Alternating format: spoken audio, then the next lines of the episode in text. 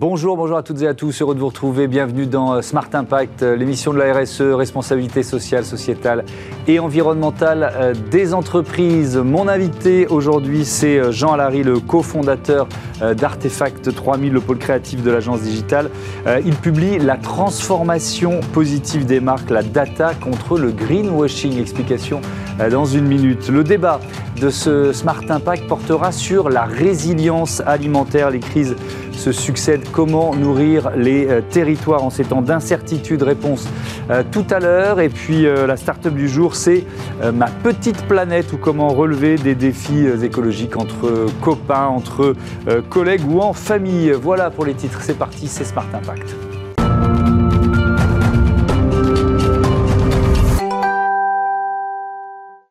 Bonjour Jean Alary, bienvenue. Bonjour Thomas. Vous êtes donc le cofondateur d'Artefact, d'Artefact 3000. Euh, c'est, quoi? Quel est son rôle au sein de l'agence digitale, au sein d'Artefact? Alors Artefact 3000, on est le département création en communication. Euh, donc on est une agence de communication à l'heure du digital. On ne fait pas que du digital. Mmh. Et nous, notre rôle, c'est de transformer les deux métiers complémentaires d'Artefact 3000, qui sont les métiers liés à la transformation des entreprises par la data et par le numérique, mmh. à finalement raconter la transformation que les entreprises sont en train de mettre en place par la donnée. Et on va justement euh, essayer de comprendre ce que, ce que la data peut faire contre le greenwashing, la, transformation positive des marques, c'est le titre de ce livre euh, aux éditions euh, Vuibert. Mais peut-être une question un peu générale sur ce greenwashing. un, est-ce que vous l'avez beaucoup vécu? Et est-ce qu'il est forcément euh, volontaire, ce greenwashing? Vous voyez ce que je veux dire? Ou est-ce que parfois c'est aussi par méconnaissance, par manque d'information? Bah, C'est une super question. La réalité, c'est que je pense que c'est important de commencer par dire qu'il n'y a pas de délit juridique de greenwashing. Mmh. Aujourd'hui, on se parle plutôt d'un gentleman agreement sur des bonnes pratiques et on considère que le greenwashing, c'est appuyer trop fort sur un point qui serait trop minimal dans le modèle d'une entreprise. Mmh. Donc vous voyez, la, la frontière est très floue. Euh, je pense quand même qu'il y a des entreprises qui ont pu abuser par le passé en donnant trop d'entreprises effectivement à des initiatives qui étaient trop petites.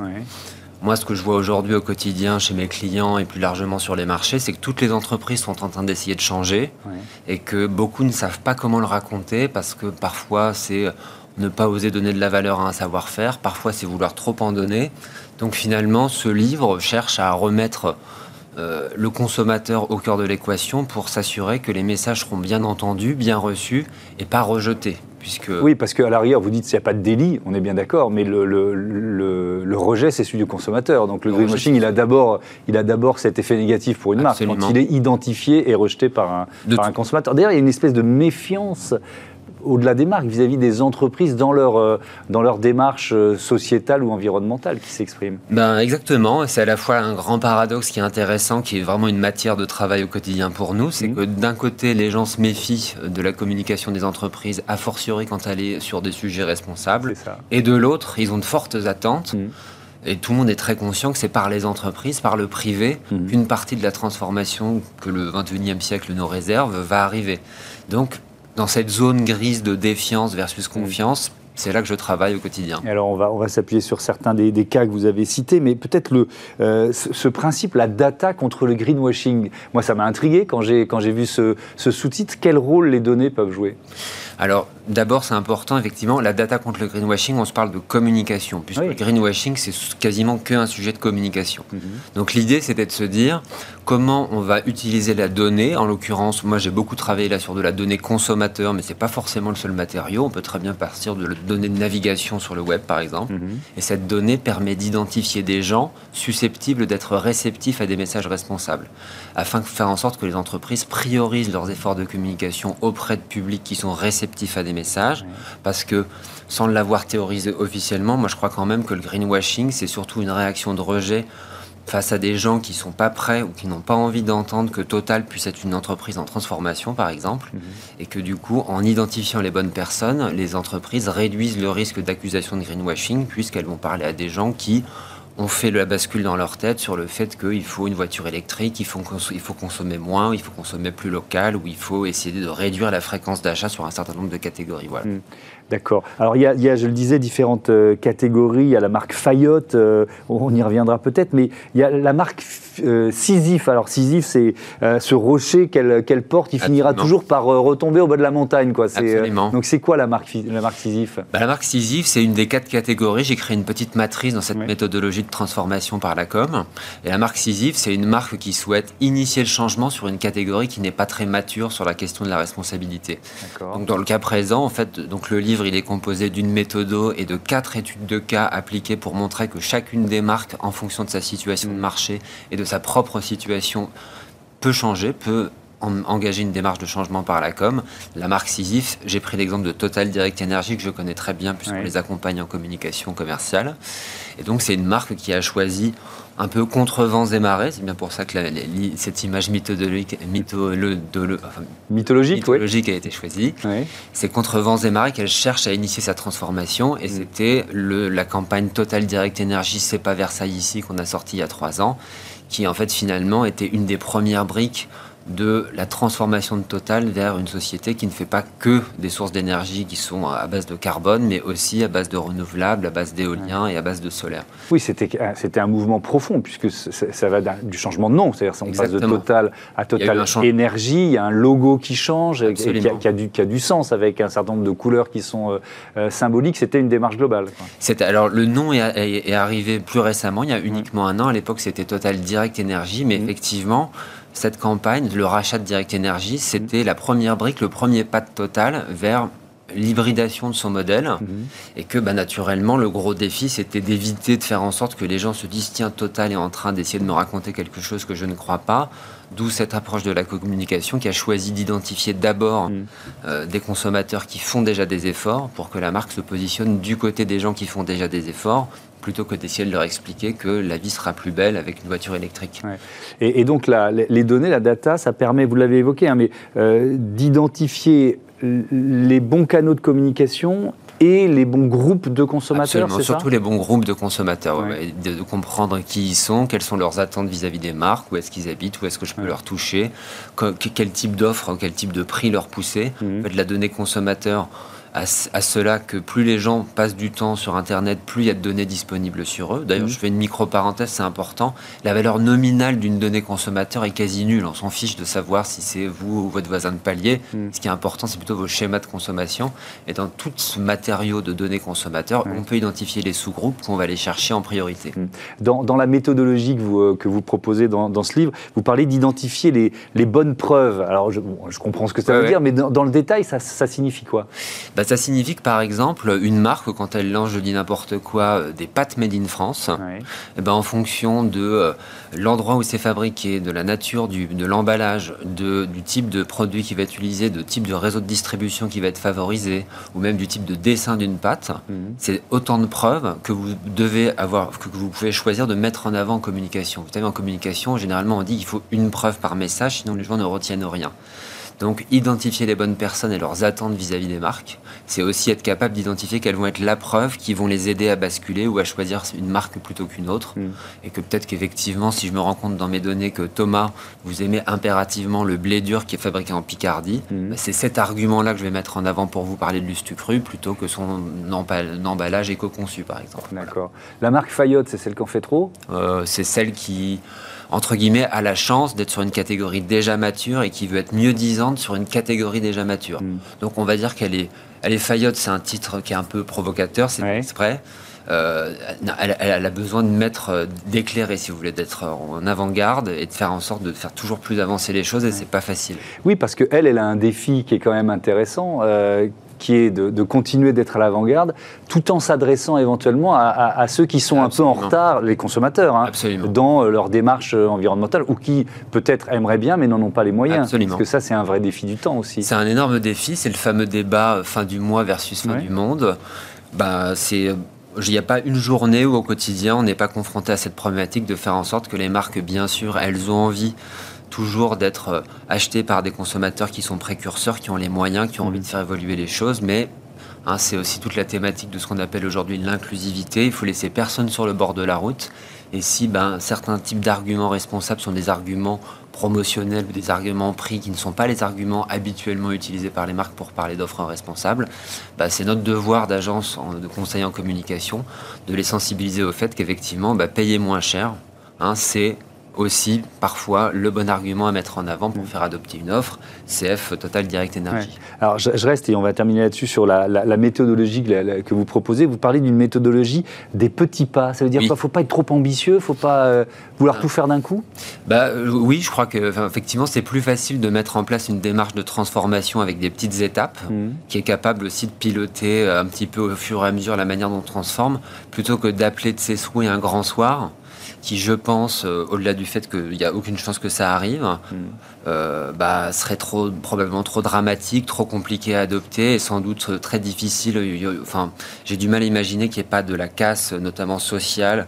On parle souvent de l'industrie automobile. Si demain euh, Stellantis décide de switcher en 100% électrique, c'est des dizaines de milliers d'emplois qui sont menacés. Mm. Donc la méthodologie des petits pas, c'est d'accepter de d'accélérer la, la, transition, d'accélérer la transformation, mais en faisant quand même en sorte que on ait le temps de reformer les équipes, que les consommateurs aient une offre qui leur correspond. Mhm. On ne les force pas à débourser des sommes astronomiques pour pouvoir se rééquiper, etc. Mhm. C'est important, en fait. L'enjeu, c'est aussi de faire en sorte que tout le monde soit dans le même bateau, et c'est mhm. la responsabilité des marques aussi, bah, finalement, de faire en sorte que tout le monde transitionne sans brutalité. et on est au cœur de l'actualité, 23 millions de Français qui roulent en diesel et qui n'ont pas forcément les moyens de passer à l'électrique. Merci beaucoup, merci, Jean Larry. Votre livre, La transformation positive des marques, la data contre le greenwashing est donc publié euh, aux éditions Vuibert. On passe à notre débat euh, euh, avec ce thème de la résilience alimentaire, comment résister aux crises? Retrouvez le débat de Smart Impact avec Veolia.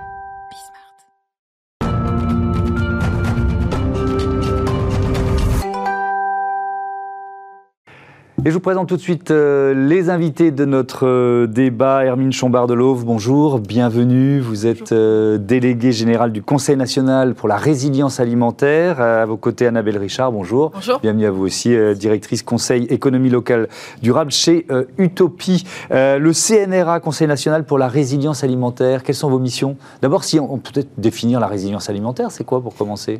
Tout à fait. Mot valise, comme vous disiez, mais pourtant, aujourd'hui, on commence à bien comprendre ce que ça veut dire. Mmh. Euh, la définition qu'on a choisie, c'est la capacité des territoires et des systèmes alimentaires à nourrir la population de façon adaptée, accessible et évidemment euh, suffisante. Et tout ça dans un contexte euh, qu'on vit actuellement mmh. de crise, Covid, grippe aviaire, mais aussi dans un contexte de changement climatique.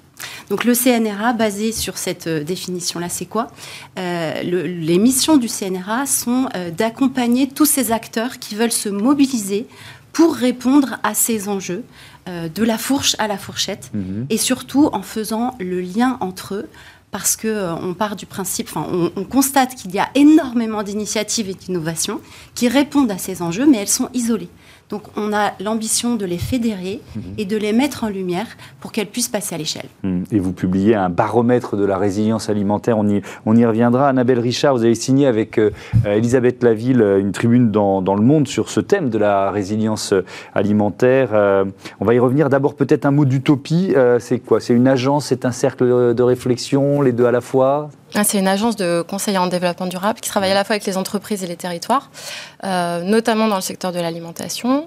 Et ce qui nous différencie, c'est qu'on on va accompagner entreprises et territoires sur leur transition, euh, de leurs pratiques, euh, mais également on a des activités de think tank. Donc on va voilà, consacrer à la fois des ressources, du temps et de l'énergie pour pousser des sujets qui sont encore des signaux faibles, mhm. mais dont on pense qu'ils peuvent bah, changer euh, les dynamiques euh, des entreprises, des territoires. Et puis, euh, on essaie toujours de donner un point de vue nouveau sur les sujets.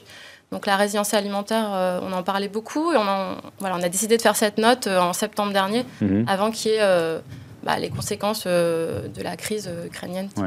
Donc note effectivement intitulée Nourrir les territoires en temps d'incertitude. la tribune qui a été publiée dans le note est issue de, dans le monde est issue de, cette note. Alors peut-être un, petit coup d'œil dans, dans, le rétroviseur. Crise alimentaire, guerre en Ukraine, même si la note, vous l'avez dit, précède la guerre en Ukraine, ce sont des révélateurs ces crises. Tout à fait. Très clairement. C'est intéressant de voir que c'est maintenant dans le débat public, euh, dans le débat politique même, beaucoup plus qu'avant. Oui, il y a eu une accélération depuis quelques années de sujets euh, dont on sentait qu'ils montaient avec... Mmh. Euh, pas mal de fragilités du système alimentaire qui sont déjà étayées dans beaucoup de, rapports, à la fois la fragilité du foncier, la fragilité de la population avec des agriculteurs, le manque d'attractivité des métiers, et le fait qu'on ait des, des filières euh, très massifiées, très euh, intenses, très spécialisées, qui mhm. de fait nous mettaient en, risque.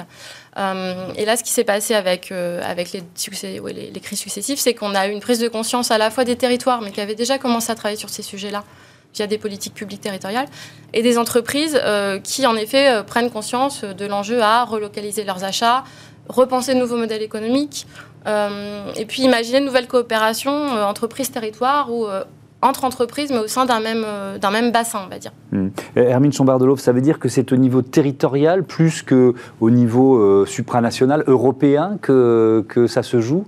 Parce qu'on parle quoi, de réinventer un modèle agricole d'une certaine façon oui et non. en fait, les deux, mon colonel. C'est-à-dire que c'est à la fois. je suis pas colonel, mais je prends. à la fois au niveau local, c'est vraiment très important. Mmh. Mais euh, Annabelle l'a très bien dit, on peut pas se passer des coopérations territoriales. Mmh. Que ce soit d'une commune avec la commune voisine, que ce soit euh, de, des circuits courts avec les circuits longs, que ce soit entre régions, entre pays. Et c'est ça qui est fondamental. Nous, notre mission, c'est vraiment de faire le lien entre ces systèmes qui s'ignorent et qui ne collaborent pas. Mmh. On parle du bio et du non-bio, du low-tech et de l'high-tech, du circuit court, du circuit long. D'accord, et donc il faut que tout ça, se, coordonne, c'est ce que j'ai bien compris. Et le niveau européen, parce que c'est intéressant, vous avez employé volontairement euh, l'expression de la ferme à la fourchette. À chaque fois, j'ai le terme anglais. De la fourche à la fourchette, j'ai le terme anglais euh, en, tête, c'est pour ça. Euh, sauf qu'on voit bien qu'avec la, la, crise ukrainienne, il y a une petite remise en cause de ce qui avait été annoncé au niveau euh, européen. Donc, donc ça veut dire qu'il est difficile à imposer ce modèle? Évidemment, le futur n'est pas rupture. Il faut vraiment qu'on capitalise sur ce qu'on a aujourd'hui et qu'on valorise toutes ces initiatives qui existent d'un côté et de l'autre côté qu'on se donne une ligne d'horizon. Après, effectivement, quand on a des crises comme la crise ukrainienne, comme euh, le Covid ou la grippe aviaire, par exemple, forcément on réagit, forcément on s'adapte. Mais ce qui est important, c'est de ne pas donner des grands coups de volant, c'est de garder son cap et de poser les bonnes mesures sans rétro-pédaler, hmm. si possible. Annabelle Richard, vous parlez des deux jambes de la résilience alimentaire, autonomie et euh, diversité. Euh, l'autonomie, c'est quoi? C'est le circuit court en, priorité? C'est plus complexe que ça, j'imagine, mais... L'autonomie, elle peut se penser à différentes échelles. Elle pourrait être européenne sur certaines denrées qu'on ne peut pas cultiver dans certains... Euh, territoires ou dans certains climats. Hmm. nous, ce qu'on a regardé, c'est à l'échelle nationale déjà. Est-ce qu'on peut penser l'autonomie? Oui. On aurait en théorie une autonomie de 108% au niveau national. Si on regarde l'ensemble des filières du champ à l'assiette, donc avec aussi des produits transformés. Et ce qui était intéressant, c'était de regarder euh, tout ce qui est annexe, donc euh, les intrants, les engrais, le packaging, les machines agricoles, parce que quand on parle d'alimentation, on ne parle pas que d'agriculture, on va parler de tout ce qui est autour. Mm. Donc euh, l'autonomie à l'échelle nationale, elle est atteignable. Aujourd'hui, on est à 60%, on pourrait être à 108. Et ce qui était intéressant, c'est qu'on a regardé l'échelle régionale, et l'échelle régionale, permettrait en théorie d'être à le bon niveau pour équilibrer production et consommation en termes de volume. On trouvait ça intéressant euh, parce que les régions, elles ont aussi des compétences de développement économique, elles ont aussi des compétences de planification. Et euh, là, on a une tendance aussi à la territorialisation des, stratégies.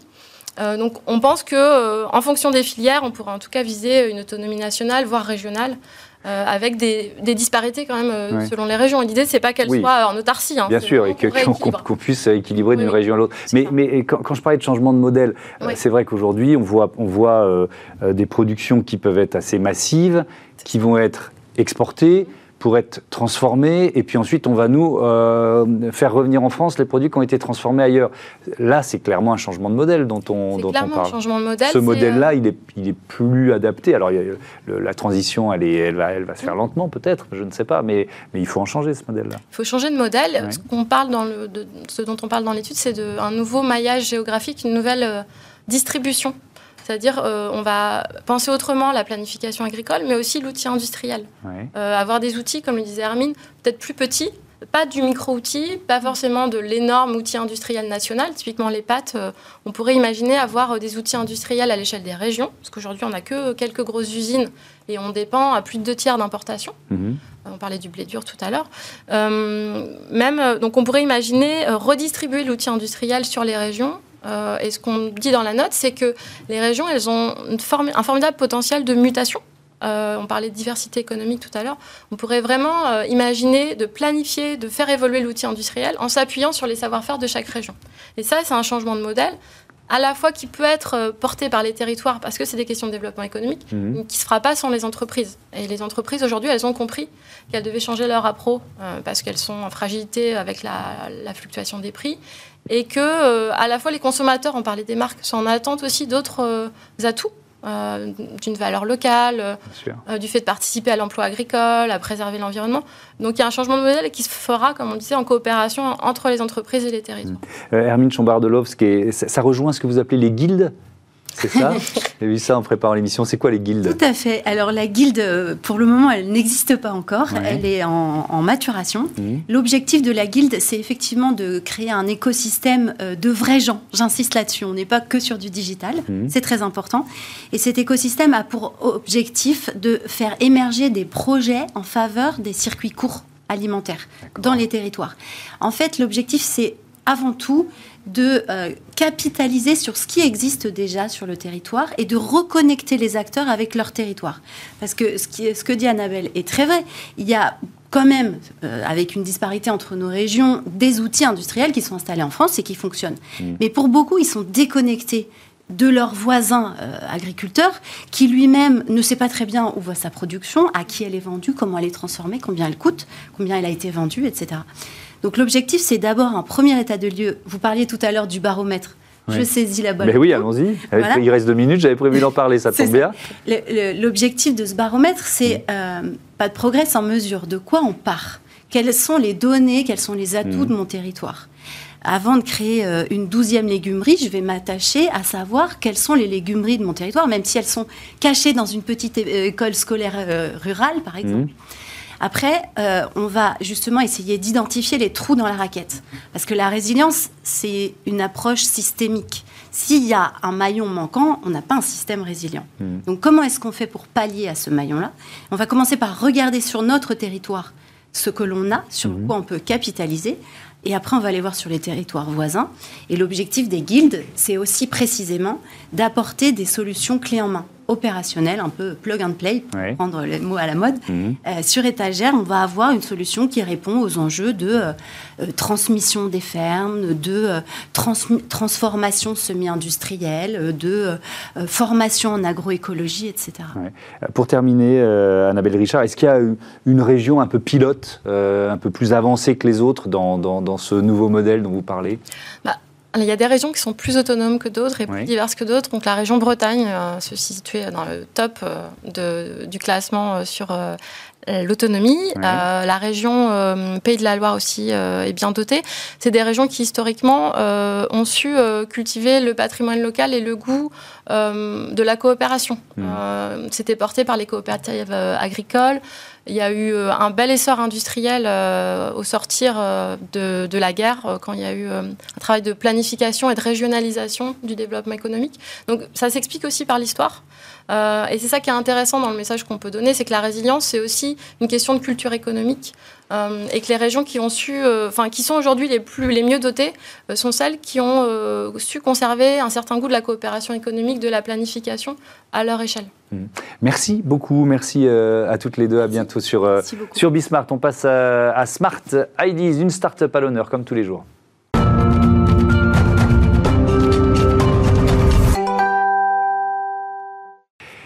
Et la start-up du jour s'appelle Ma Petite Planète. Bonjour Mathilde Hébert. Bonjour. Bienvenue, vous l'avez euh, fondée cette entreprise en 2019 avec Christian Dalatambi et Clément euh, euh, Debosc. C'est quoi le déclic, votre idée de départ? Racontez-moi.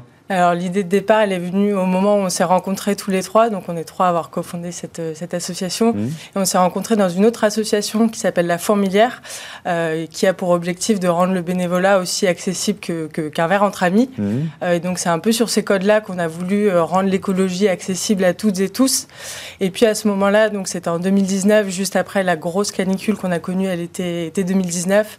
Euh, et donc à ce moment-là, ça nous a paru assez évident de mettre bah, toute notre énergie pour la lutte contre, contre le dérèglement climatique. Euh, et puis, il y avait aussi cette volonté d'embarquer notre entourage sur ces sujets-là. Et puis, on s'est vite rendu compte que euh, bah, parler d'écologie avec son entourage, il, enfin, voilà, il pouvait y avoir certains freins parce que mm. les arguments suffisaient pas toujours. Ça pouvait être perçu un peu comme moralisateur euh, ou contraignant.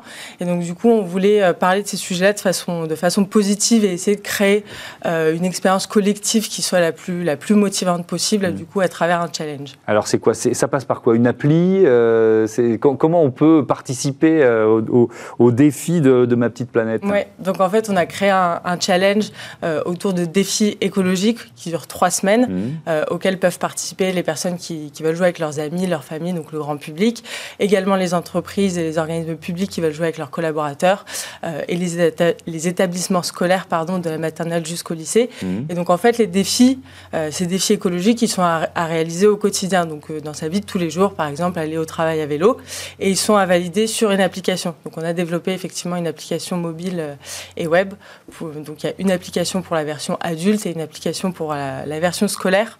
Donc voilà, on a différents formats mmh. et on, on, fonctionne par édition. C'est-à-dire qu'il y a des éditions adultes qui vont rassembler le grand public et les entreprises euh, et des éditions scolaires qui vont s'adresser à tous les mmh. enseignants et enseignantes qui souhaitent embarquer leur classe. Ouais. Quand vous parlez d'édition, ça veut dire quoi? C'est des nouveaux défis que vous proposez? Comment ça fonctionne? Oui, exactement. Ouais. En fait, l'idée, c'est de, bah, de, renouveler la, le, ouais. défi qu'on propose et puis aussi de rassembler des milliers et voire plus tard des centaines de milliers de personnes en même temps, vraiment créer l'événement se dire bon bah c'est maintenant euh, qu'on va se mobiliser pour les pour la planète.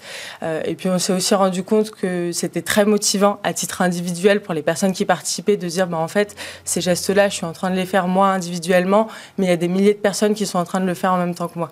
Donc c'est pour ça qu'on a voulu fonctionner par par édition. Alors vous l'avez dit tout à l'heure, vous êtes en mode association ou en mode euh, en mode euh, start-up, entreprise lucrative, c'est quoi l'idée? Alors c'est un modèle un peu hybride. Oui. Euh, effectivement, on est on a le statut d'association, donc loi 1901, euh, mais on a un modèle économique, c'est-à-dire qu'on c'est une prestation de service qu'on propose aux entreprises et aux organismes publics qui souhaitent mettre en place ce challenge, finalement faire un team building à impact avec leurs mmh. collaborateurs.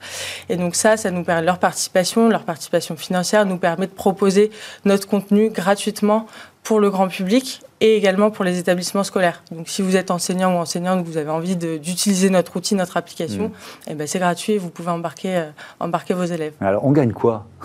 Au-delà de, la, de la satisfaction d'avoir participé à un défi et d'avoir apporté sa pierre. Quoi. Euh, ben, je pense que c'est surtout oui, l'idée je pense que la première récompense, c'est celle-ci. Il y a des récompenses symboliques. L'idée, c'est d'embarquer, de, de, jouer en équipe. Donc, tout le monde a envie un peu de, voilà, de se tirer la bourre, de, de monter dans le classement pendant mmh. les trois semaines on a mis en place certains, certains lots, certains prix pour les, les, grands, les grands zizous de l'écologie, comme on les a appelés euh, au moment de la création du, ouais. du, challenge. Après, on essaie de, de, de, de proposer des, des, récompenses qui soient quand même alignées avec, euh, avec nos valeurs. Donc mmh. voilà, on a toute une liste de partenaires qui, euh, qui nous aident à, à, proposer ce genre de, ce genre ouais. de récompenses. Euh, on, va terminer rapidement sur les, les, les, entreprises qui participent ou qui ont déjà participé. Euh, c'est plutôt des grandes entreprises, ça peut être une PME, c'est quoi? C'est toute taille ben, de... On accompagne vraiment toute taille d'entreprise, de, toute taille mmh tout type de structure, quel que soit le, le secteur d'activité. On a à la fois des très grandes entreprises multisites. Donc là, récemment, on a pu accompagner euh,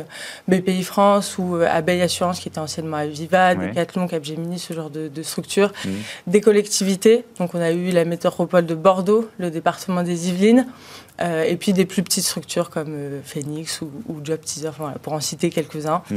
Euh, et là, on attend pour l'édition qui va commencer donc le 30 mai, il y a déjà une, soixantaine de, structures qui sont sur la ligne, la ligne de départ, les, collaborateurs sur Génial. les starting blocks. Pour participer au défi de Ma Petite Planète. Merci beaucoup, merci Mathilde merci Hébert d'avoir participé à cette émission. Voilà, c'est la fin de ce numéro de Smart Impact. Je vous dis à demain sur Bismart. Salut.